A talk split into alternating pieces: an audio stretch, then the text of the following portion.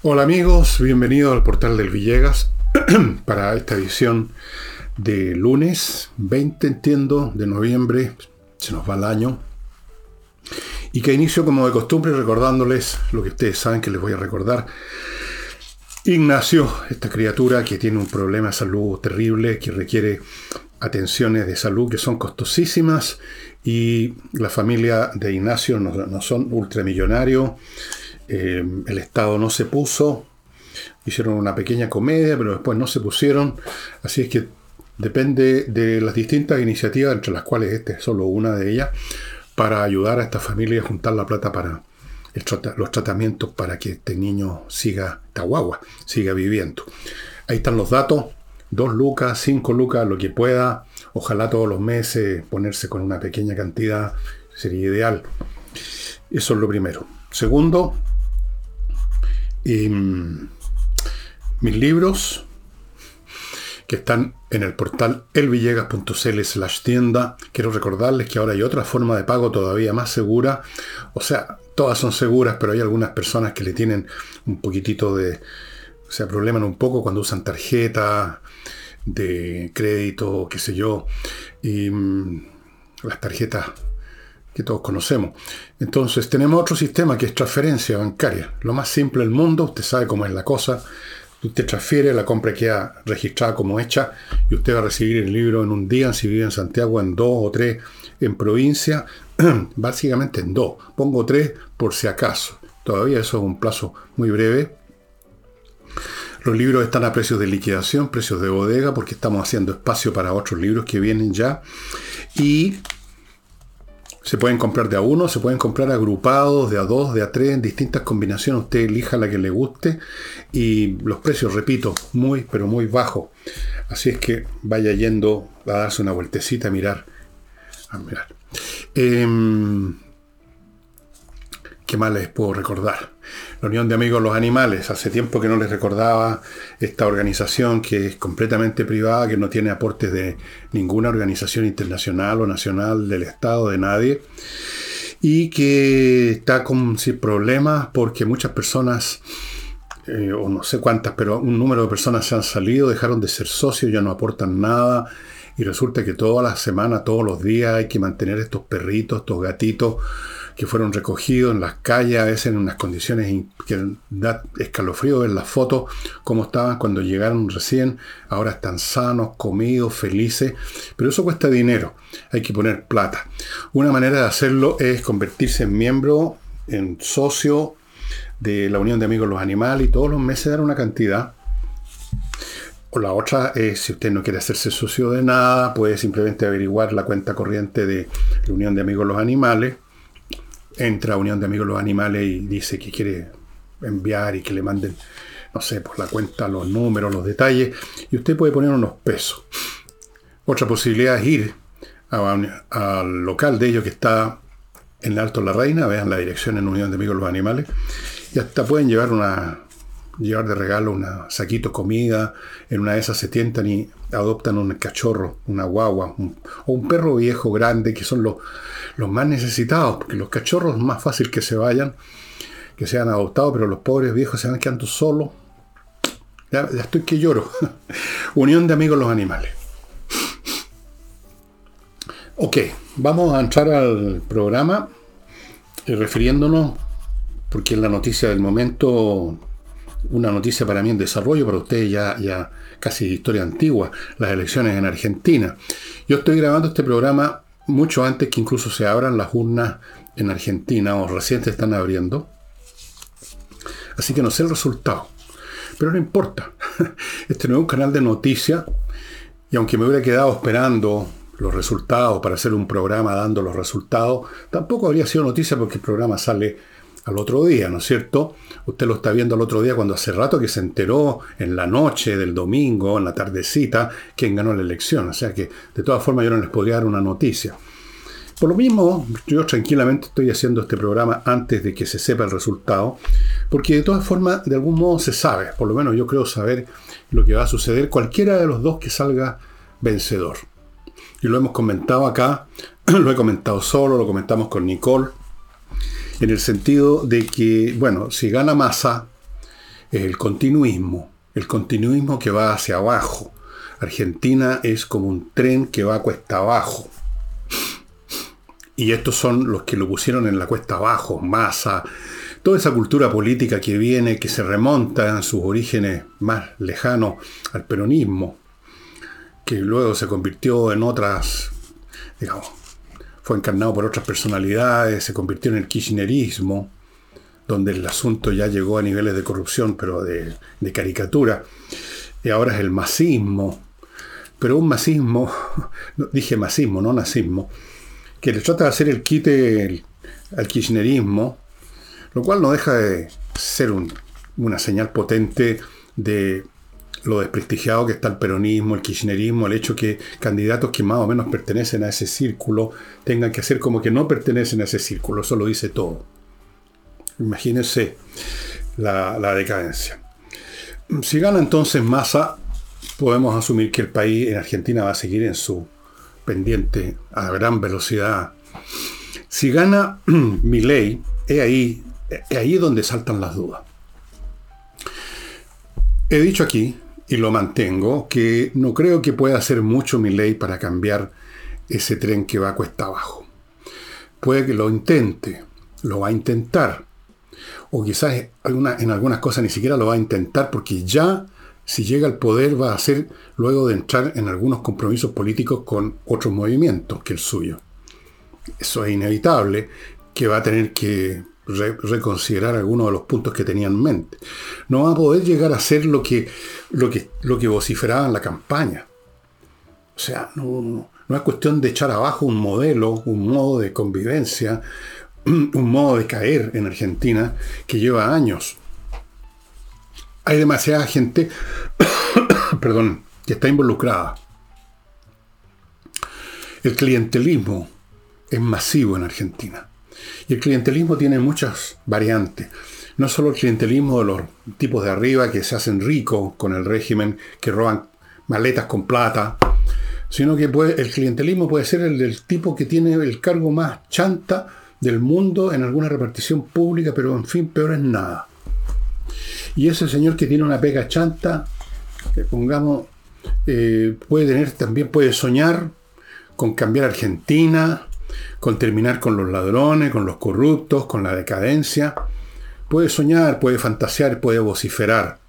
Y hasta puede, digamos, aparecer como partidario de mi ley. Pero llega el momento en los que hubo y, cambia la cosa. Incluso si votó por mi ley. Puede ser que mi ley sea votado, sea escogido incluso por gente que pertenece a esta máquina de clientelismo, por lo menos los de abajo. Pero otra cosa es cuando se cuando asuma el poder, si va a poder tomar las medidas que estarían perjudicando al menos en el corto plazo o en el mediano plazo a ese señor que votó por él. A ese señor, ese cliente chiquitito y microscópico va a poder, con qué fuerza se va a topar. La oposición que va a sufrir si llega al poder es brutal. Es no solo la oposición del kirchnerismo, sino que de, gremios putrefactos hace mucho tiempo, completamente articulados con el poder político. O sea, es una cosa así, para darles una idea, la situación que se vivía en Chicago en los años de Mal Capone, una cosa en que están todos en la misma trenza todos viviendo en un grado mayor o menor del aparato de corrupción, de saqueo. Va a ser tremendo. No quisiera estar en los zapatos de mi ley, porque el golpe entre la realidad y los sueños de mi ley va a ser más grande que nunca, porque los sueños de mi ley son más extremos que nunca, y la realidad de Argentina su corrupción, su decadencia también es más extrema que nunca. Son dos polos muy alejados. Yo no veo cómo eso podría, podría resolverse de alguna manera positiva. Nicole nos decía el otro día que algo podría hacerse, por lo menos para detener la caída. Creo que fue la frase que usó. Y yo creo que las caídas no se pueden detener una vez que uno está cayendo, obedece la ley de gravedad nada más. Pues no hay manera de parar a medio camino o disminuir la velocidad, al contrario, la velocidad aumenta.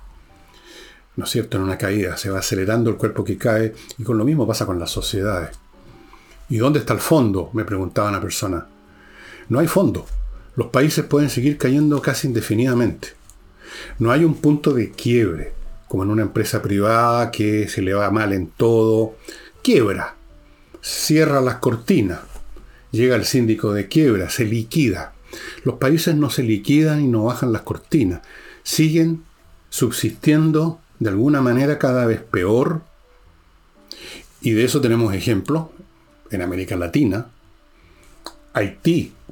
Yo creo que cuando yo era nene, ya Haití estaba en una situación, digamos, precarísima.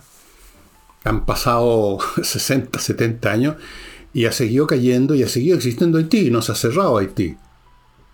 Venezuela ha sufrido lo peor que le puede pasar a un país. Se le han ido 6 millones de personas, entre los cuales están, bueno, muchos delincuentes que han llegado a Chile, por supuesto, pero también muchos profesionales, gente valiosa, la gente que hace funcionar un país se han ido en masa. Y ahí está Venezuela, tampoco ha cerrado las puertas. Siempre se puede un grupo de gente reorganizar, reagrupar y sobrevivir en una situación por mala que sea. Siempre. No hay fondo. No existe. Simplemente uno puede adivinar que Argentina, si, si gana masa, e incluso si gana ley, salvo que ocurra un milagro, pueden ocurrir, pero es medio difícil, van a seguir cayendo. Es mucho el vuelo que tiene ya la caída de Argentina. Es mucha el peso, la, masa, la cantidad de gente involucrada en la corrupción en el, y en todas las prácticas negativas que ha denunciado el propio Milei. Es demasiada gente, son demasiados años. ¿Cómo revierte usted esa marcha? Yo creo que ni siquiera un gobierno de fuerza en Argentina lo lograría. Porque los mismos elementos de ese gobierno de fuerza, o sea, militares, estarían también, están también probablemente, ensarzados en este baile, contaminados por esta política, por este estilo de vivir. No, no podrían. Ni, ni, los extraterrestres creo que yo podría cambiar la situación de Argentina. Pero obviamente que uno siempre tiene que dejar un margen para la esperanza, para los milagros, para los accidentes históricos. Porque también lo contrario ha ocurrido en la historia. Países que han llegado a un, no sé si al fondo, pero cerca del fondo, o en, o en camino al fondo y se han recuperado. Países que han sido destruidos por guerra de una forma total y sin embargo a los pocos años han estado eh, saliendo adelante. Todo depende al final de cuentas, fíjese usted, del capital humano. Argentina tiene un tremendo capital humano. O lo tenía. No sé cuántos argentinos profesionales se han mandado cambiar de Argentina, como se están mandando cambiar de Chile. Pero tal vez queda un número suficiente, queda una reserva humana para reconstruir, como yo espero que quede una reserva humana en Chile cuando llegue el día de reconstruir, porque vamos a tener que reconstruir este país por todos lados. Y Argentina también. Así que uno puede todavía, digamos, hacerse una breve esperanza, una leve esperanza, una pequeña esperanza, que si gana mi ley, se produce una transformación química del alma nacional, se produce algo que permite a Argentina empezar a hacer, empezar a construir el camino que la debiera conducir a ser uno de los países más importantes, no solo de América Latina, sino que en el mundo, por sus riquezas naturales y por otras razones. Puede ser, pero lo veo muy difícil y en todo caso lo que vamos a ver al principio de todas maneras, si gana mi ley, es este choque entre un país que tiene esperanzas, un Milei que tiene esperanzas y un país que tiene miedo de perder sus pitutos. Los comentaristas argentinos que he estado siguiendo en estos días decían que en este momento había que ver quién ganaba, si la campaña del terror de masa o la esperanza que encendió Milei. Vamos a ver, yo no sé si la palabra terror es la correcta. Yo simplemente creo que Massa le recordó a su clientela que pueden perder sus pitutos si gana Milley. Pero ni siquiera de eso estoy seguro. ¿Cuántos pitutos podría eh, sacar? ¿Cuántas muelas careadas podría sacar del aparato burocrático argentino Milley si llega a ser presidente? Ahora usted sabrá mejor que yo en este momento si fuese elegido o no. Pero como le digo, la cosa es muy simple. Masa, continuismo, sigue la caída. mi ley se abre una pequeñísima, minúscula esperanza de que pueda recomponerse Argentina, pero muy pequeña.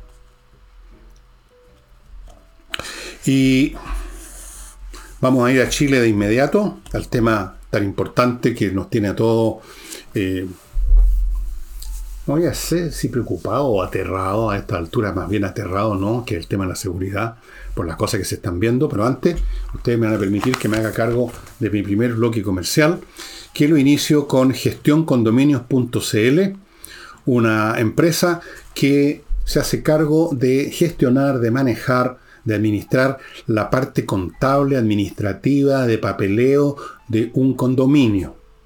Cosa que las personas que están a cargo, los administradores, puedan dedicarse tranquilo 100% a la parte física, la mantención del condominio, del edificio, eh, los temas de seguridad, los jardines, todas esas cosas. Deje la gestión de condominio, por ejemplo, los cobros, los gastos comunes, más aún los cobros atrasados de gastos comunes, el tema de las remuneraciones del personal que involucra el tema de las cotizaciones, toda esa parte administrativa, contable, financiera, de papeles, déjese la gestión de condominios.cl, alíviese la pega y dése todo el tiempo del mundo para lo otro. Sigo con entrenainglés.com, una academia que ofrece clases dadas de inglés, por supuesto, por profesores de inglés online, clases súper potentes, me consta, súper buena. Usted va a aprender inglés de una vez por todas, estimado amigo. Eh, ¿Quiere saber más detalles? Mande y no los encuentra en la página de ellos, que es entreninglés.com. Mande un mail con las preguntas que usted quiera a coordinación arroba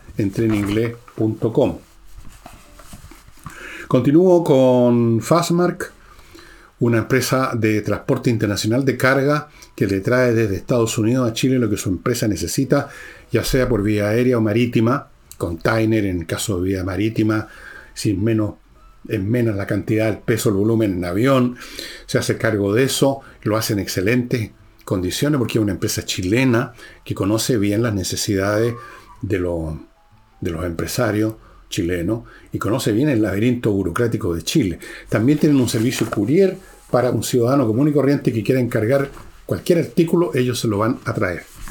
Sigo con Dealer and Law, una administradora de riesgo. ¿Qué significa esto? Si usted tiene una empresa y no le han pagado factura, y sin embargo usted tiene que pagar el IVA por esa factura, o sea, está perdiendo plata por todos lados, póngase en manos de Dealer and Law. Ellos se van a encargar de las gestiones para que recupere su dinero, ya sea por medio extrajudiciales o judiciales. Ellos publican las facturas impagas, emiten certificados de incobrabilidad, recuperan ese IVA que usted pagó de facturas que a usted no le pagaron. Esta es una empresa con 23 años haciendo esto en todo Chile, estimados amigos. Todos los aspectos vinculados con esto de las cobranzas, de los riesgos, de los no pagos, lo hacen. Dealer and Law. Y finalmente en este bloque, mi climo les recuerda que ellos y solo ellos están instalando no solo equipos Prime de climatización, sino que con una instalación con 5 años de garantía. Eso nadie más lo ofrece. Los equipos son extraordinariamente eficientes, les sirven para el calor, para el frío, filtran el aire, funcionan con electricidad, gastan muy poco. Están conectados a Internet. Estamos hablando de la climatización del siglo XXI. Olvídese de prender fuego, eso está bien para la hombre de las cavernas, no ahora.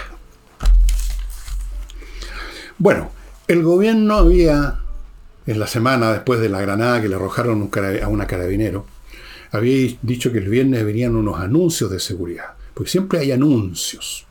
Y yo le dije, va a quedarse esto en la palabrería. Y parece ser, por lo menos la oposición piensa que todos los anuncios es pura palabrería. Creo que se habló hasta de una mesa otra mesa, una mesa, una mesa de urgencia, una mesa crítica, una mesa de emergencia. No me acuerdo el nombre que le dieron. O sea, no, aprenden nunca, ¿no? ¿Qué tienen adentro el mate? Apareció el señor Monsalve a dar nuevos detalles de todo esto, de las propuestas de seguridad. Y aquí yo destaqué las siguientes. Primero, que el gobierno haría uso de la facultad que tiene el subsecretario del Interior para expulsar por razones de seguridad interior. Y estarían pidiendo, y esto es un tema que se tiene que legislar, que se acortara el plazo de apelación que tienen los que van a ser expulsados. Ahora son 10 días. En 10 días pueden pasar muchas cosas, ya no pueden estar detenidos 10 días. Entonces pues se desaparecen. Desaparecen simplemente. Entonces piden que sean 5 días porque es el tiempo que pueden estar detenidos por la policía de investigaciones. Segundo, modificar eh, una, las facultades legales que tiene PDI, la Policía de Investigaciones, para que puedan entrar a un domicilio donde saben ellos, les consta que hay una persona que es un inmigrante legal. Yo no sabía esto, pero es increíble hasta qué punto llegan a veces las leyes que ya obsoletas, que fíjense que si llegaba la policía a tocar la puerta o el timbre de un departamento, pongamos, donde les consta, lo vieron entrar incluso, que hay un inmigrante, alguien que tiene que ser detenido, etc. Si el tipo no abre la puerta, no pasa nada, no pueden entrar. Y pasado tres días, en que pueden estar los tres días seguidos tocando el timbre y no sale nadie, se acabó la diligencia. Bueno, ahora podrían entrar. O sea, podrían, supongo yo, entrar rompiendo la puerta, descerrajando de algún modo. Es increíble.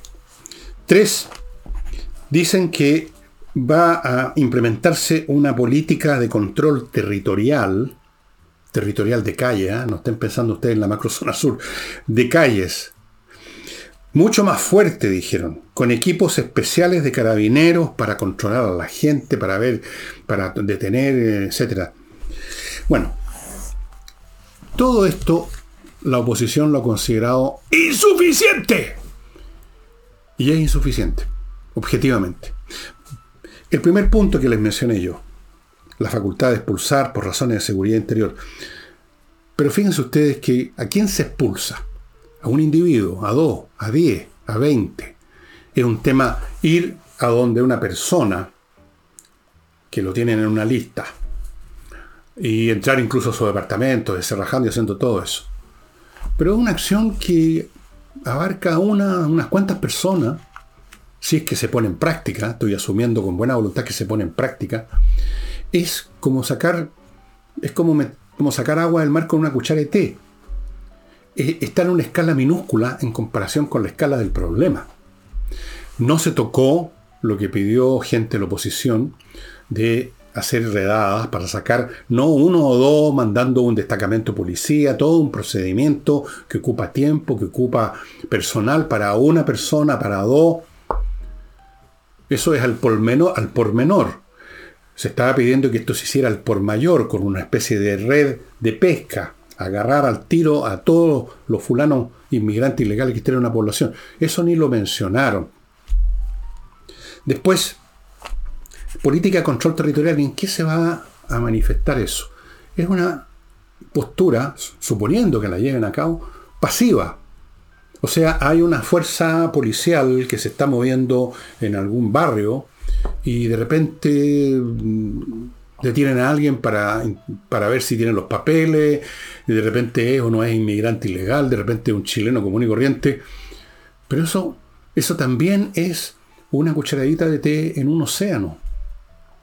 Suponiendo además que simplemente es reactivo. Es esperar, situado en un espacio, físico de la ciudad o dándose vuelta en un espacio físico de la ciudad que en una de esas se les ocurra detener justo a alguien que es un inmigrante ilegal o un delincuente. Por supuesto aquí están involucrados también los delincuentes. Eso no es la manera. Eso es, eso es esperar que pasen las cosas en vez de ir para que ocurran las cosas. Hay que ir a buscar a los maleantes. Se sabe dónde están las bandas. Se sabe las poblaciones donde están las bandas. Se sabe quiénes son bueno, ¿para qué hablamos de la CAM? Se sabe además quiénes son, dónde están. Ni siquiera se mencionó el tema de la macrozona sur. No se mencionó en estas medidas de seguridad. Como si los problemas de seguridad de Chile se limitaran a delitos comunes. Más violentos, más abundantes, pero delitos comunes. No se tocó el punto de la macrozona sur. Entonces, esto por donde se le mire es completamente insuficiente. Completamente. Y por supuesto salió el señor Álvaro Elizalde, que una y otra vez da prueba de lo poco inteligente que lo tonto que es, perdónenme, y, ya empezó a echarle la culpa a Piñera. Dijo que todo esto se originó cuando el señor Piñera viajó a Cúcuta y entonces se picaron los venezolanos, se picó Maduro y por eso nos estaría mandando gente. O sea, indirectamente Elizalde reconoce, puesto que hace esta acusación, de que este gobierno al cual admiran tanto, al cual visitan tanto, al cual miran con los ojos en blanco, que el gobierno Maduro le está mandando acá delincuente, porque se enojó por culpa de Piñera, por supuesto. Olvida Elizalde, pues se le olvida todo, que no importa el origen de los problemas, sino que qué remedio se le está poniendo ahora. ¿Qué diría usted de un médico, señora? Usted va con una bronquitis, con neumonitis, y le dice, yo no le puedo dar ningún remedio, o sea, la culpa es suya porque hace como una semana salió de la ducha en pelota, digamos, no se secó bien, se, no se secó bien el pelo y se resfrió en ese momento. Ese es el origen de la bronquitis que tiene ahora. Así que váyase, yo no, no puedo hacer nada. ¿Qué diría usted un médico así? bueno, el señor Elizalde es como ese médico indicando con el dedo que Piñera fue a Cúcuta, entonces se enojaron los venezolanos, eso no lo dijo, pero está implícito y nos están mandando delincuentes, cosa que están haciendo. Da lo mismo. Aquí no se trata de defender a Piñera. Yo creo que ese viaje fue una tontería descomunal. No servía para nada, hizo ridículo Piñera en Cúcuta. Ni siquiera le daban mucha bola. De repente desaparecía en medio de la multitud. Nadie lo andaba entrevistando, no fue la nada misma. Eh, pero ¿qué importa? Eso ya pasó. Eso es historia antigua, señor. ¿Por qué no nos menciona el asesinato de Julio César también? La cuestión es qué hace el gobierno ahora con el tema, no importa cuándo se originó, quién lo originó según su tesis. Da lo mismo si su tesis correcta o incorrecta, que esto no habría pasado si no hubiera viajado a Cúcuta el señor eh, Piñera. Da lo mismo. ¿Qué es lo que se está haciendo ahora? Pero, por supuesto, explicarle esto a Lizalde es como hablarle al muro de los lamentos. No pasa, no significa. quizás el muro de los lamentos tiene más. Eh, mejores resultados que hablándole a Elizalde. Por Dios que echo de menos los socialistas que conocí de cabro yo, que eran inteligentes. Por Dios que los echo de menos cuando veo a Elizalde. Bueno, ¿qué decía la oposición? Bueno, dijeron de todo, básicamente que es insuficiente. Eh, que están sacando simplemente comunicados que no dicen nada, que está, todo esto que ha hecho, estos anuncios, la mesa crítica, el grupo especial, eh, la policía de poder entrar rompiendo puertas, todo eso es una acción comunicacional, una operación comunicacional más, una más de este régimen que solo sabe cantinflear. Lo que se espera, dijo uno de los políticos de la oposición, no, no importa quién, es una expulsión masiva de ilegales, lo que decía adelante. No que vayan a buscar unos, unos cuantos con toda una operación que puede tomar días, o sea, al por menor. Una, se espera una expulsión masiva de ilegales, se espera, dijo, una urgencia al proyecto que tipifica como delito la entrada ilegal, tampoco eso va a jamás a salir. Eso se opone el gobierno, o sea, el Partido Comunista. Eh, y se espera que se suban las penas para los delitos más graves. Se espera también, siguió esta persona diciendo que ahí se construyan más cárceles, porque parece ser que muchos jueces se ponen, eh, si no, no, saben que las cárceles están atochadas, entonces a muchos no, lo, no les dan penas de cárcel, de algún modo o de otro, o etc. El señor Aedo, de la democracia cristiana, insuficiente también, eh, y agregó un punto que interesante, dijo, es necesario transmitir a Carabinero y a la Policía de Investigaciones, transmitirles la seguridad de que pueden, cuando es necesario, usar sus armas de fuego. Como ustedes saben, ha imperado una visión que no es solo la visión del gobierno, sino que toda la turba que los apoya, todo ese mundo ideológico, tontológico, más bien dicho, en el sentido de que si un carabinero saca su arma ya, eso inmediatamente lo asocian con la represión, con la dictadura, con el pinochetismo, con el fascismo, con el atropello de los derechos humanos. Los otros pueden matar, usar bombas Molotov, eh, la gente de la CAM matar a quien se les dé la gana. Ahí no hay problema porque son luchadores sociales. Los carabineros no tenían derecho. Ahora, si ustedes observan algunos eventos policiales de los últimos seis meses, diría yo más o menos, uno nota que sí están usando sus armas de fuego. De hecho, el tipo que le lanzó una granada a la carabinero lo ultimaron a balazo y han habido otras situaciones. Eh, pero no hay un apoyo oficial.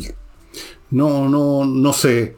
A lo mejor lo han hecho subterra, digamos, así, en el subsuelo pero no me cabe duda que todavía hay muchos policías y carabineros que vacilan y esperan hasta el último momento y a veces por esperar hasta el último momento les toca a ellos recibir eh, los balazos. Eh, tienen dudas, vacilaciones de que si saco mi arma de fuego para reprimir este delito que está en marcha, me van a acusar de atropello a los derechos humanos. Entonces sería bueno, eh, eso es lo que está en la mente de esta persona que lo propone. No necesitamos mesas críticas, así parece que el nombre que le dieron, mesas críticas. Queremos resultados, no mesas críticas. Eh, en fin, todo eso. Pero, ¿para qué estamos con cuestiones? Lo más que se puede esperar de este gobierno es esto. Anuncios, mesas críticas y a lo más que expulsen, como yo mismo dije que iba a suceder, que expulsen a unos cuantos con este nuevo procedimiento, que probablemente lo van a hacer hasta con televisión para darle más fuerza mediática. Este es un problema de miles, no es un problema de cientos, mucho menos un problema de docenas de inmigrantes ilegales, muchos de los cuales eran ya antes delincuentes o se transformaron en delincuentes, de hecho son todos delincuentes por haber entrado ilegalmente. Pero dejando de lado incluso ese punto, se convirtieron en delincuentes que arrojan granadas, disparan, matan todos los días, todos los días tenemos baleo. Este fin de semana en Viña encontraron debajo de un puente en el estero a una persona muerta, baleada, acribillada a balazo. Entonces, es evidente que el gobierno no puede ir más allá porque cualquier otra medida, cualquiera de aquellas que pide la oposición, que la operación rastrillo, que tipificar con penas más graves los asaltos, los, crímenes, que expulsar en la medida de lo necesario, que estamos hablando ahora de miles de inmigrantes ilegales, nada de eso puede hacerse, porque va contra, va contra el ADN político, ideológico, sentimental, afectivo, eh, de la izquierda. Es imposible. Es, completamente. Usted no le puede pedir a una persona de ese sector que tome estas medidas. Va contra todo. Lo que piensan, lo que creen, lo que sienten. Sería como pedirle al obispo tal que vaya a una casa de masaje. Una cosa que no, no. Em, sería más fácil esto último. Por último, para catequizar a, a las pobres. No, no se puede. No se puede esperar nada en materia de seguridad a la altura del problema de este gobierno, así como no se puede esperar nada de este gobierno en, la, en materia, por ejemplo, de cómo promover la inversión, no se puede esperar nada en términos de una política tributaria que estimule la inversión y el crecimiento, no se puede esperar nada en muchas otras cosas, porque eso va contra lo que son.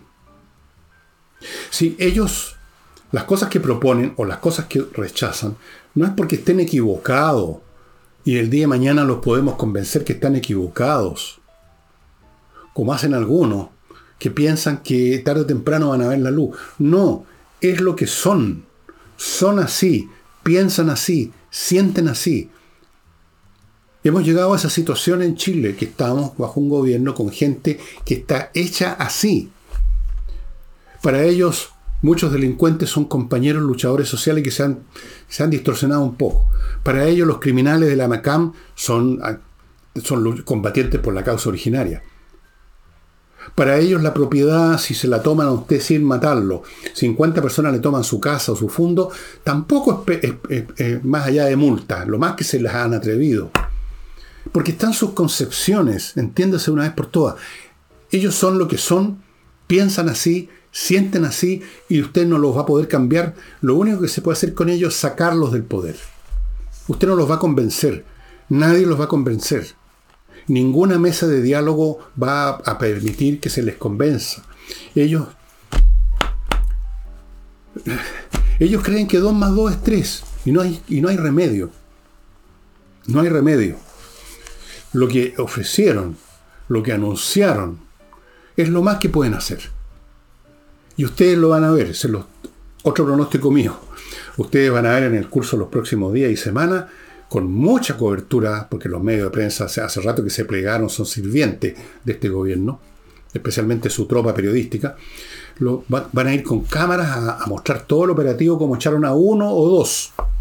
Y van a hacer gran, un gran ruido mediático con eso. Cuando el problema es de docenas de miles. O van a mostrar en las cámaras unos grupos de carabineros así fuertes, deteniendo a alguien y pidiéndole los papeles. Si es que lo hacen, porque en una de esas algunos van a decir, no, eso va contra los derechos humanos, están mostrando cómo eh, detienen a una, pero un pobre inmigrante. Y seguramente hasta estas pobres medidas que no tienen más que una sustancia mediática, hasta eso seguramente le cae como patán la guata al Partido Comunista, que es el que gobierna este país, pues. Si no, nos engañemos con eso.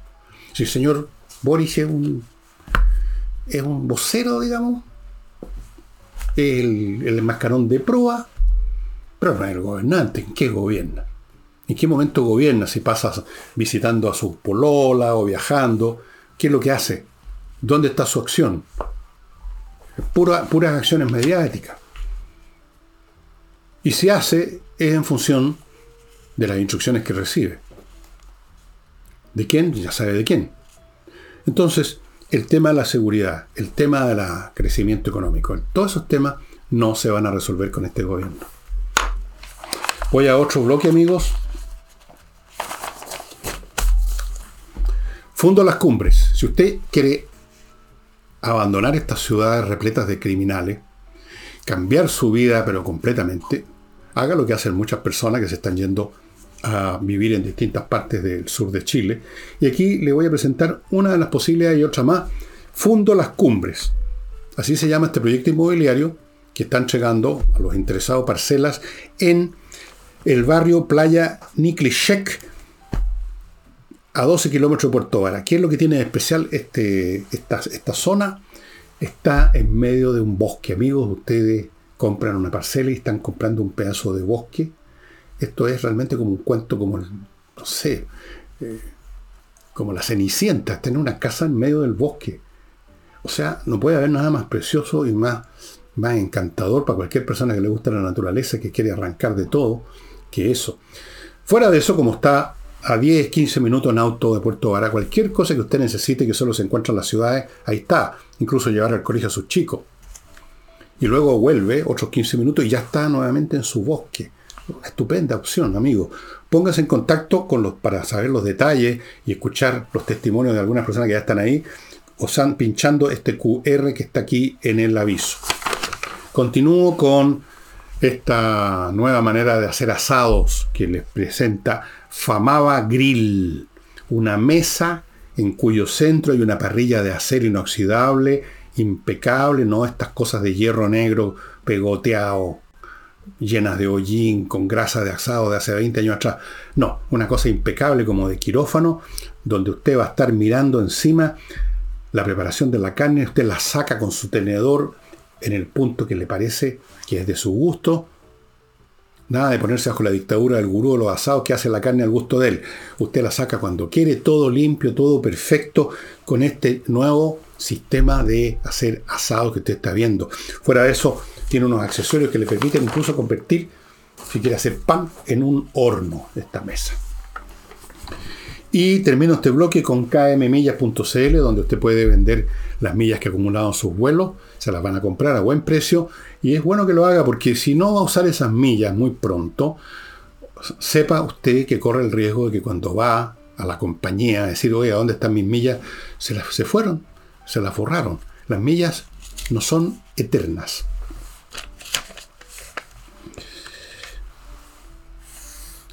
Don Eugenio Campo fue entrevistado por la prensa, es el jefe anticorrupción de la Fiscalía Nacional y está a cargo del caso, del caso de, los audios estos del, del señor Almosilla, otro escándalo más que se ha sumado, esta vez no es de autoría del gobierno, y dijo que dijo una frase que yo creo que se está la, está repitiendo mucha gente, la, la, he visto en mil partes. Está en juego la confianza en las instituciones. Yo me voy a permitir un, pequeño comentario o examen de esta cuestión, porque me parece que hay que precisar un poquito más. No son las instituciones las que están fallando. Las instituciones no pueden fallar como tales.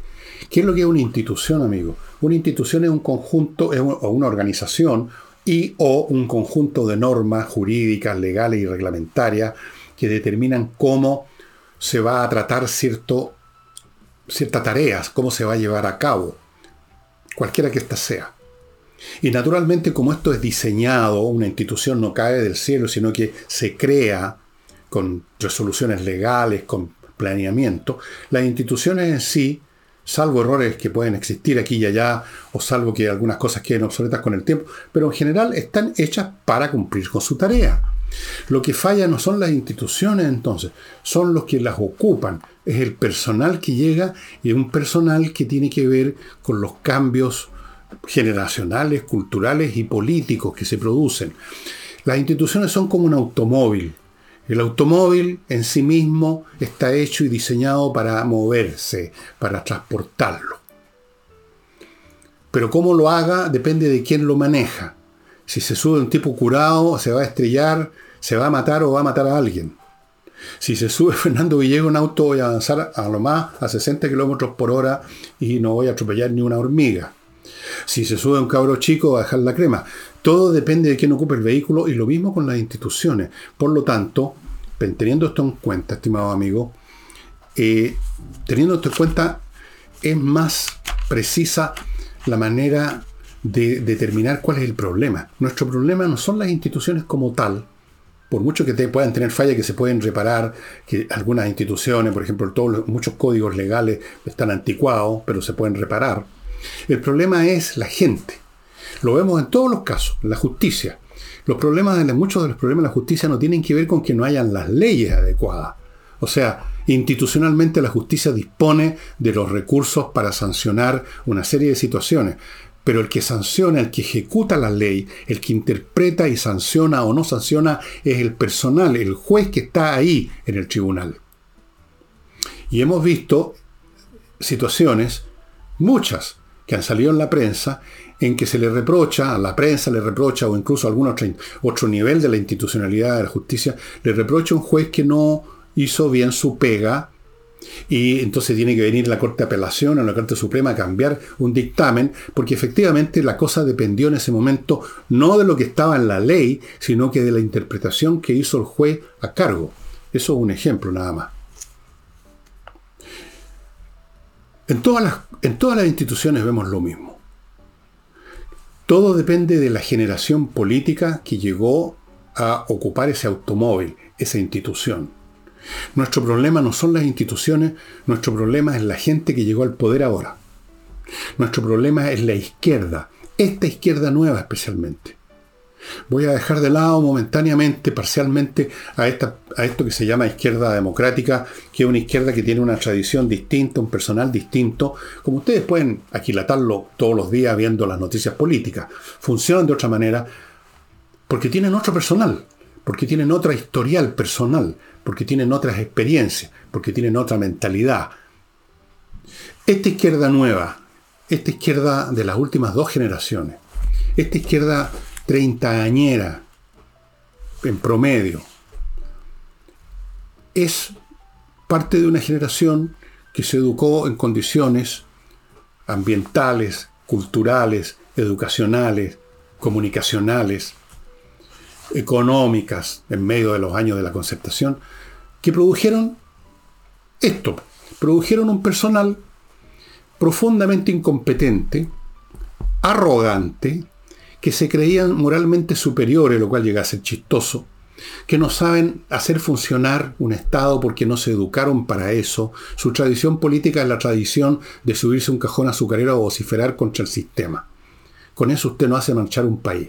Fuera de eso son revolucionarios, revolucionarios al peo, revolucionarios a lo Gramsci, revolucionarios de los años 90-2000, llenos de ilusiones, de anhelo y de miradas vagas sobre el futuro, pero sin tener la más mínima idea de qué es lo que hace realmente funcionar una sociedad. Lo han manifestado en todos los órdenes, especialmente en el económico. No tienen idea.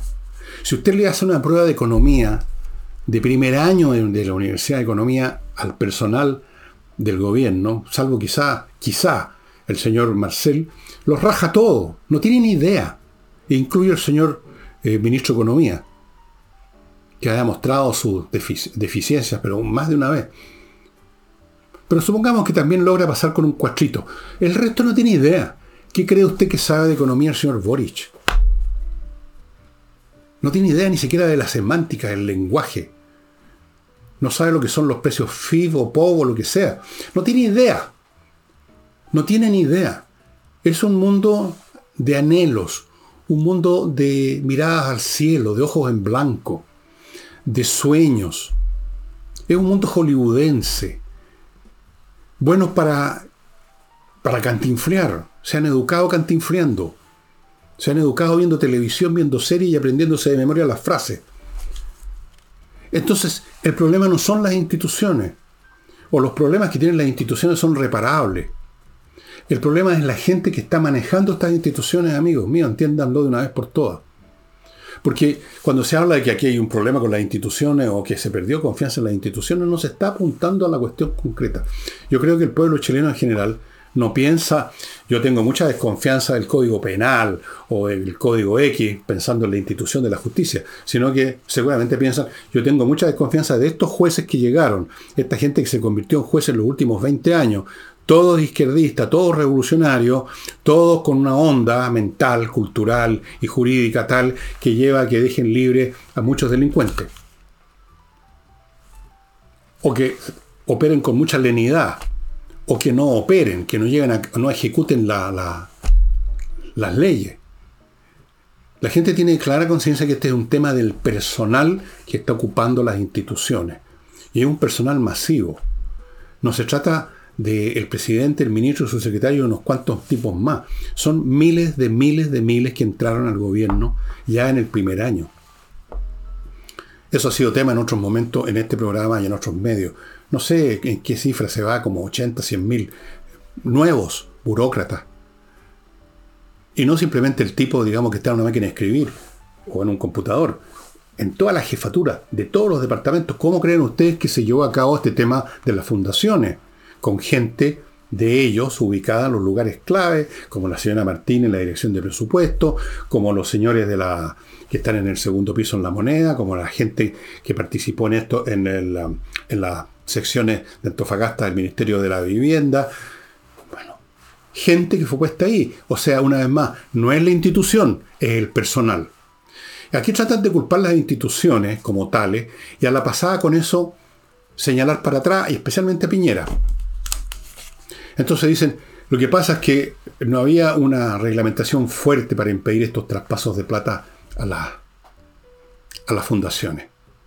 Como si la plata se traspasó sola como si las leyes débiles por sí solas hicieron traspaso ese dinero.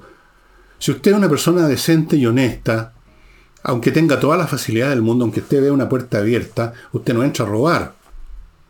Alguien, personas de carne y hueso, hicieron uso de esas debilidades estructurales de la reglamentación para llevar a cabo lo que llevaron a cabo. Y créanme ustedes que si esas, esas, esas, eh, esas reglamentaciones eran un poco más más sólida lo habrían hecho igual. Y de hecho, ¿de qué se acusa, de qué se le reprocha a Marcela Martínez? Que flexibilizó precisamente las normas. O sea, a veces es un tema de personal. ¿Quién está en un cargo y qué hace con ese cargo? Por eso, en el tema seguridad, en el tema económico, en todos los temas, la única solución que tenemos es sacar a este personal de todos los ámbitos habido y por haber de nuestro país donde se infiltraron en un proceso de muchos años, haciendo uso de los déficits reales que existían, haciendo uso de las debilidades humanas, haciendo uso de la hipnosis de su famoso discurso políticamente correcto, que es una, en su gran mayoría es un catálogo de tonterías, y captando las sensibilidades de esto y de aquello de más allá para meterlos en el, en el paquete y usarlos como masa votante, y le resultó. Bueno, para que al país le resulte ahora salir adelante de esto, no se trata de poner las cosas en el campo etéreo de que hay que cambiar las instituciones, que la gente perdió confianza en las instituciones. Perdimos confianza, o sea, yo nunca la tuve, y espero que todo el país lo haya perdido, en la gente que está. Porque esa gente está ahí porque se les dio confianza, se votó por ellos. Bien, ese es el tema.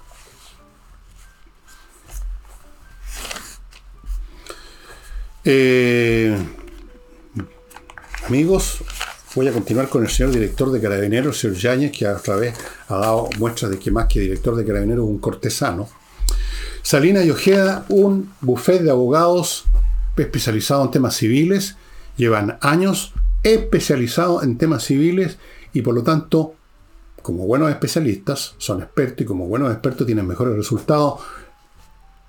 La tasa de éxitos legales de Salina y Ojeda es muy, muy, muy, pero muy importante. Por lo tanto, si usted tiene un tema civil que lo va a llevar a una corte, póngase en contacto con Sarina y Ahí los va a encontrar. Continuamos con patriciastocker.com, un grupo de profesionales a cargo de registrar su marca. Si usted inició una actividad, una pyme, o inventó algo, lo que sea, que requiera un registro de marca, hágalo. Si no la registra, puede seguir adelante igual, pero tarde o temprano va a tener problemas. Por ejemplo, si un escritor, como yo, no inscribe los libros, el día de mañana cualquiera podría imprimir 20 millones de libros y venderlos por su cuenta y yo no podría decir ni pío. Claro, no, no, puede pasar ahora porque están inscritos. Inscriba su marca, inscriba sus productos, inscriba sus ideas con patriciastocker.com y termino este bloque con compreoro.com donde usted puede adquirir oro y plata, el metal precioso, que es un excelente resguardo financiero. Yo diría incluso más una inversión porque siempre están subiendo. El oro y la plata son valor per se, no son representativos, son valor. Ahora tiene, usted la oportunidad de comprar unas moneditas de un gramo de oro puro, hechas en Canadá, que tienen incluso posibilidad de circular como moneda de cambio, tender, que cuestan 89 luquitas. Y esas 89 luquitas se van a transformar mañana, pasado mañana y después en 100 luquitas, 200 luquitas, porque el oro nunca baja, siempre sube. El señor Yáñez, director de Carabinero, a propósito de las muchas críticas que ha recibido este proyecto, estos anuncios del gobierno en seguridad, dijo que era injusto los cuestionamientos sobre cómo enfrentar los delitos. Inmediatamente salió a defender el gobierno porque es un cortesano el señor Yáñez. Y no lo digo yo solamente. Si el señor Yañez está viendo esto y está enfurecido conmigo o alguno de sus compadres ahí del alto mando carabinero, sepan que esto es lo que me dicen a mí todos los carabineros rasos o suboficiales u oficiales que yo me toca conocer o conversar de una manera o de otra que no voy a decir cómo. Los miran con una tremenda desconfianza como gente más preocupada de asegurar sus pellitas, que no los molesten, que no los funen, que no los persigan judicialmente por ninguna cosa y jubilarse en paz. Me lo dicen a mí. Bueno, señor Yañez, los cuestionamientos no son cómo enfrentar los delitos. Los cuestionamientos es al gobierno por no querer enfrentarlos realmente, que es una cosa muy distinta. Nadie le está diciendo a Carabinero cuál, cómo debe ser el operativo, cómo tienen que forzar la puerta para ir a buscar un delincuente, en cómo le tienen que leer sus derechos, en qué momento pueden desenfundar el arma. No. El procedimiento técnico propiamente tal del combate al delito no es el tema, sino que el tema es político, señor Yañez.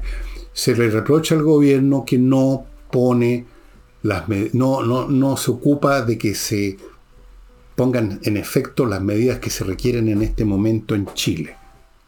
Así que usted está equivocándose o pretende que nos equivoquemos todos Aquí nadie le está queriendo enseñar cómo enfrentar los delitos, sino que queremos que el gobierno los enfrente, que es una cosa muy distinta. No sé si lo entienden.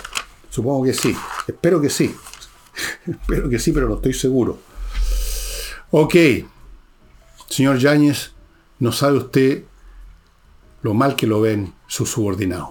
la gran mayoría. Salvo los que están a su alrededor, que por supuesto eh, le hacen la pata a usted, pues, porque son su, están con usted ahí mismo, ¿no es cierto? Se mueven con usted. Pero a partir de cierto nivel para abajo, usted es visto como un personaje que está más bien preocupado de su carrera personal que del cuerpo carabinero y que de los delitos. Lo ven como un tipo acomodaticio.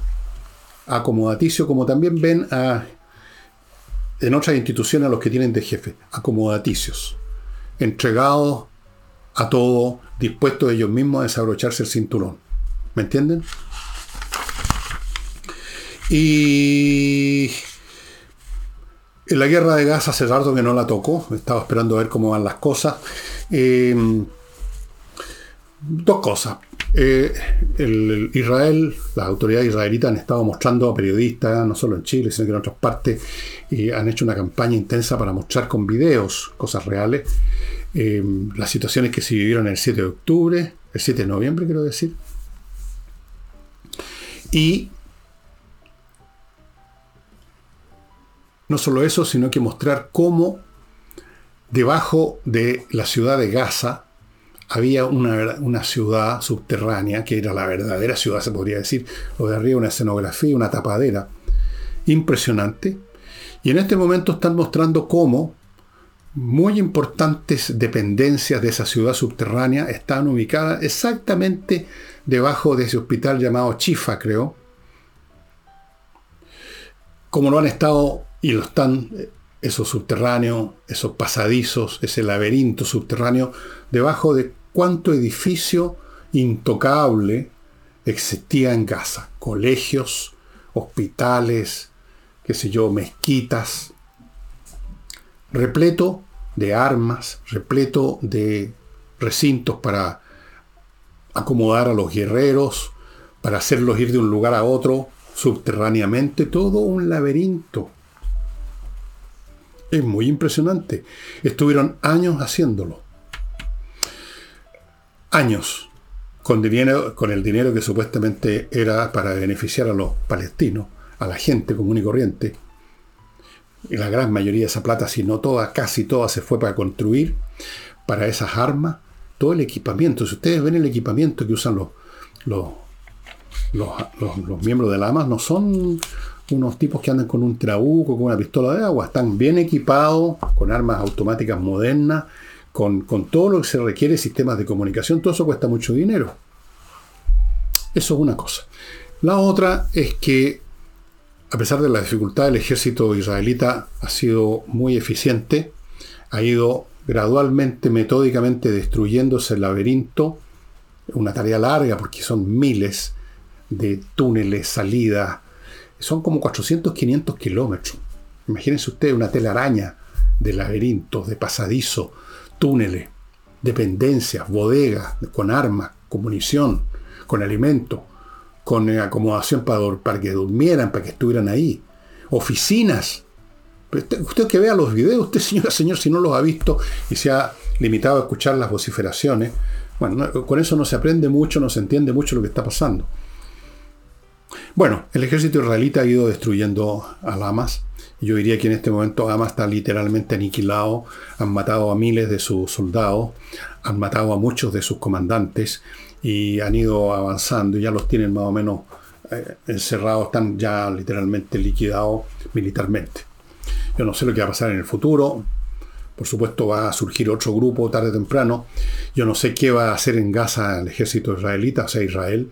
Si van a quedar ahí van a, yo me imagino que no van a, retirarse después de esta campaña para que vuelva eso a, con el tiempo, formarse otro grupo. No, sería el colmo de la tontería, no lo van a hacer. No importa lo que reclame el mundo, no importan las marchas pro-palestinos, no importan las declaraciones de las Naciones Unidas, los israelitas tienen claro que es su pellejo el que se está jugando y van a hacer todo lo que consideren militarmente necesario. Punto. Y eso está llegando en Gaza a su conclusión ya prácticamente han completado, no sé qué, número darle, pero así a ojo buen varón, siguiendo más o menos las operaciones como lo hago yo día a día, yo diría que han completado el 75-80% de la tarea. Les va quedando el final. Ya terminar con los últimos reductos, terminar con los últimos jefes, liquidarlos de una vez por todas. Están en eso. Y Hezbollah e Irán no se han metido a fondo para respaldar a Hamas, yo creo que ya los consideran sacrificados. Creo que los consideran, los dan a pérdida. Yo creo que en Irán piensan que sacrificamos esa pieza como en el ajedrez, cuando para hacer una buena jugada, para dar mate, de repente uno puede sacrificar algo, una pieza, una dama incluso. Ellos piensan, bueno, sacrificamos a Hamas porque nos los vamos a apoyar, nos vamos a entrar ahora en guerra con Estados Unidos e Israel y ganamos algo. Vamos a dejar absolutamente desprestigiado ante el mundo a Israel. Ese es el cálculo de Irán. Porque efectivamente Israel, que nunca cuenta, con muchos amigos, incluso en tiempos normales, eh, ha encontrado gran oposición en el mundo, en organizaciones políticas, todo el mundo, países que le quitan, le cortan sus relaciones diplomáticas, llaman al embajador, como ha hecho el propio Chile.